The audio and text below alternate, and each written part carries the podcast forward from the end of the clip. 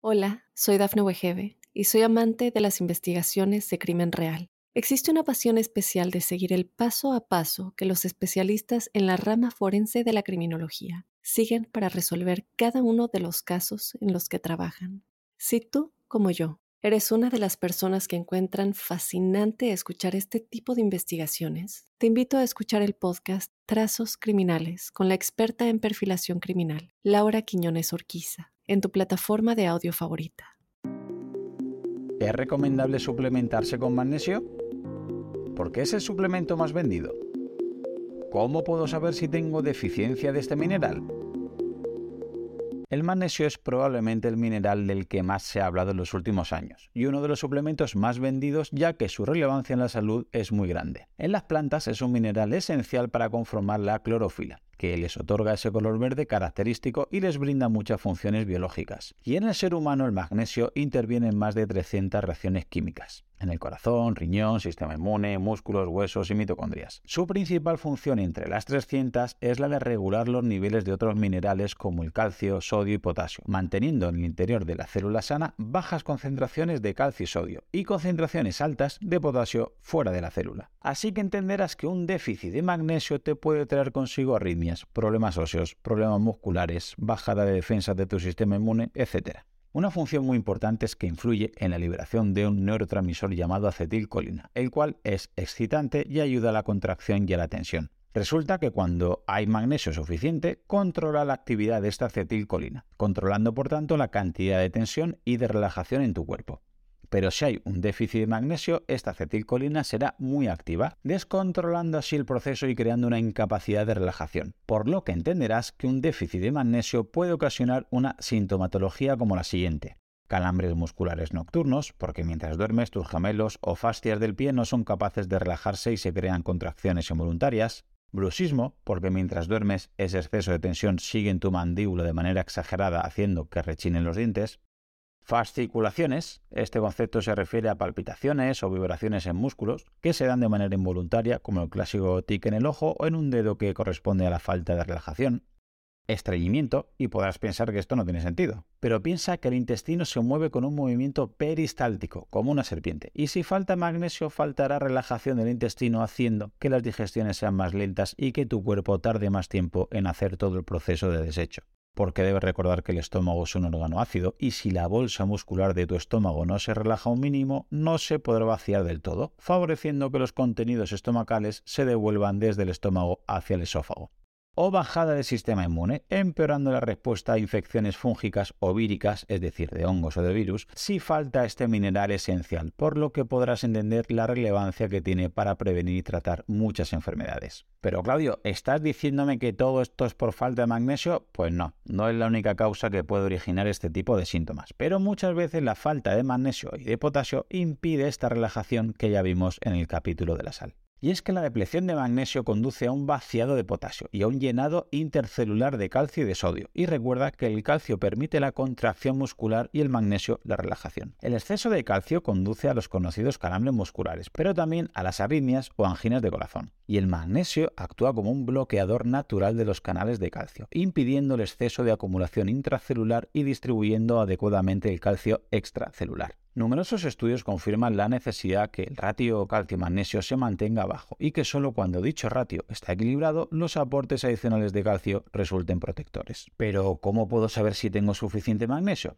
Pues para empezar tienes que saber que el magnesio se distribuye de manera muy parecida al calcio en el organismo, encontrándose el 99% dentro de las células y el 1% fuera de ellas. La distribución aproximadamente sería 60% dentro de las células de los huesos, 20% en las musculares y un 19% en el resto de tejidos. Y respecto al 1% extracelular, su distribución es aproximadamente un 60% en libre, un 30% en proteínas y 10% unidos a otros iones que circulan por el plasma. Por lo que de primeras ya podrás entender que no podemos realmente saber si tiene deficiencia de magnesio en una analítica sanguínea, ya que como hemos visto el 99% de este magnesio está dentro de tus células. Y cuando te sacan sangre, examinan y analizan la cantidad que hay de manera extracelular, por lo que solo podríamos ver la cantidad de magnesio que hay en ese 1% extracelular, lo cual podrás entender que no es para nada representativo. Y de la misma manera le ocurre al potasio. En una analítica no podemos ver el valor real que tenemos de este valioso mineral. Aunque es cierto que sí hay una manera de medir este magnesio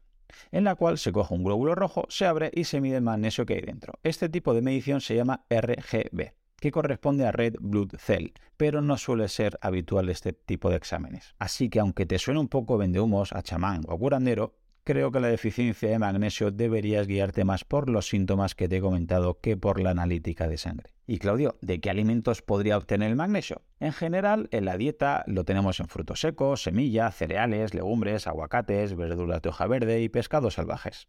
Pero el problema es que en general comemos mucho menos magnesio y eliminamos mucho más. A continuación comprenderás por qué es así cuando te explique estos 10 factores. Primero, tipo de agricultura porque hoy en día hay una sobreexplotación de los terrenos de cultivo y la industria alimentaria se ha encargado que los procesos de cultivo en la agricultura sean mucho más rápidos y económicos, por lo que en general parece ser que los suelos no son tan fértiles como lo eran antaño. 2 menos comida real. Además, la misma industria alimentaria se encarga de ofrecerte un sinfín de productos ultraprocesados para desayuno, snacks entre horas, bollería, repostería, refrescos, que obviamente mucho magnesio no lleva. Y para colmo, estos productos alimentarios han desplazado de nuestra dieta los alimentos reales que tienen magnesio de manera adecuada, como son las verduras de hoja verde, semillas o frutos secos. Y es que las necesidades de magnesio se estiman que están sobre 100 miligramos en niños, 300 miligramos en mujeres y 400 en hombres. Pero en nuestro día a día perdemos muchísimo magnesio. Resulta que además de comer poca verdura, vivimos con constantes hiperglucemias por las malas pautas de alimentación. Y estas constantes subidas de glucosa sanguínea nos cuesta que se vaya vaciando los depósitos de magnesio. Tercero, estrés. Por otro lado, estamos en un estrés constante en el estilo de vida moderno que llevamos. Y eso, queramos o no, tu cuerpo necesita lidiarlo. Y esta sobreactivación de la acetilcolina, como te he explicado antes, el cuerpo lo combate con magnesio. Por eso las personas que están muy preocupadas o muy estresadas a nivel psicológico o a nivel físico notan a medio plazo los efectos que vengo contándote del defecto de magnesio, que se les puede presentar con síntomas tan dispares como a priori lo son el insomnio, el bruxismo o el estreñimiento. Cuarto, antinutrientes. Por si fuera poco, en la dieta podemos consumir igualmente bastante cantidad de antinutrientes, los cuales, como su nombre indican, impiden que se absorban ciertos nutrientes, como por ejemplo en los cereales del desayuno los cuales, como ya sabes, además de no aportarte nada saludable, te puede impedir que asimiles magnesio. Quinto, disbiosis bacteriana. Mucha gente hoy en día tiene problemas en sus digestiones y por ello son propensos a tomar inhibidores de la bomba de protones como el omeprazol, o tomar laxantes por el estreñimiento o tomar antiácidos por el flujo. Logran enmascarar el síntoma y no curar el problema. Y además, una vez más, pierden magnesio. Sexto, problemas de mala absorción. Como ya vimos, una microbiota que no esté bien asimila más calorías de las que entran, o también no puede asimilar los nutrientes de lo que comes, lo cual crearán problemas de salud nutricional. Y uno de los problemas de tener la microbiota alterada es que quizás el magnesio que consumes no lo puedes absorber, así que una vez más somos lo que comemos porque somos lo que absorbemos. Séptimo, exceso consumo de calcio por la alimentación y sobre todo por la suplementación, que curiosamente se recomienda con problemas óseos. Pero claro, hay que recordar que el magnesio permite que la vitamina D pueda activarse en los riñones y fije el calcio en el hueso. Es por eso que muchos problemas óseos se deben en realidad a una deficiencia de magnesio. Cuando hay una deficiencia de magnesio, tu cuerpo lo saca de tus huesos, dientes y músculos para mantener los niveles sanguíneos en un mínimo, así que este déficit real no se detecta en la analítica normal y corriente de magnesio en sangre. Pero esta deficiencia oculta puede conducir a una osteoporosis, a un mayor riesgo de fracturas, a problemas dentales o a roturas musculares. Y la culpa, una vez más, puede que sea del déficit de magnesio y no de falta de calcio. Pero es que hay más. El calcio, como el potasio, no puede ser asimilado bien sin el magnesio por lo que buena parte de las deficiencias de calcio no se solucionan ingiriendo más calcio, sino tomando más magnesio. Octavo, exceso de fósforo. Y es que aunque no te lo creas, los refrescos llevan una cantidad altísima de ácido fosfórico y consumirlos con cierta regularidad, aunque sean 0,0%, además de no ser sanos, este ácido fosfórico inhibe la asimilación de magnesio, otra razón para evitarlos. Noveno, excesiva eliminación por diuréticos. Hoy en día es muy común el consumo de sustancias que hacen orinar más de la cuenta, bien por retención de líquidos o bien por el afán de mucha gente para adelgazar. Y caen en el error de tomar este tipo de suplementos, los cuales, entre otras consecuencias nefastas, hacen perder bastante magnesio por la orina. Y decimos otros, Es cierto que hay casos concretos como puede ser padecer diarreas, eh, alcoholismo crónico o patologías como la pancreatitis que son causantes de peor asimilación del calcio, pero por motivos obvios no los voy a describir. Vale, Claudio, me has convencido. ¿Qué suplementos me compro? ¿Citrato de magnesio o cloruro de magnesio? ¿Cuándo me lo tomo? ¿Por la mañana o por la noche? ¿Cuánto me tomo? ¿200, 300, 400 miligramos? Pues eso te lo voy a dejar para el próximo, que este se me está haciendo muy largo. Solamente agregar que si te ha gustado, la manera de agradecérmelo es que lo compartas con algún amigo, algún familiar, tu grupeta de entrenamiento o algún compañero. Si ves interesante el contenido y quieres escuchar los próximos episodios, suscríbete en tu reproductor de podcast habitual. También recordarte que me puedes encontrar en Instagram, Facebook y sobre todo YouTube, Twitter o en mi blog Profe Claudio Nieto, donde intento compartir información que creo interesante aclarar y divulgar. Y un último favor, deja una reseña en la plataforma que utilices. Me ayudarás a darme a conocer y que pueda llegar el mensaje a mucha más gente. Así que con esto me despido, muchísimas gracias por escucharme y te espero en unos días por aquí con un nuevo episodio. Hasta pronto.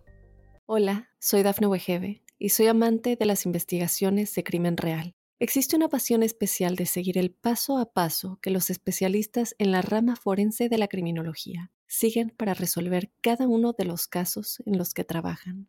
Si tú, como yo, ¿Eres una de las personas que encuentran fascinante escuchar este tipo de investigaciones? Te invito a escuchar el podcast Trazos Criminales con la experta en perfilación criminal, Laura Quiñones Orquiza, en tu plataforma de audio favorita.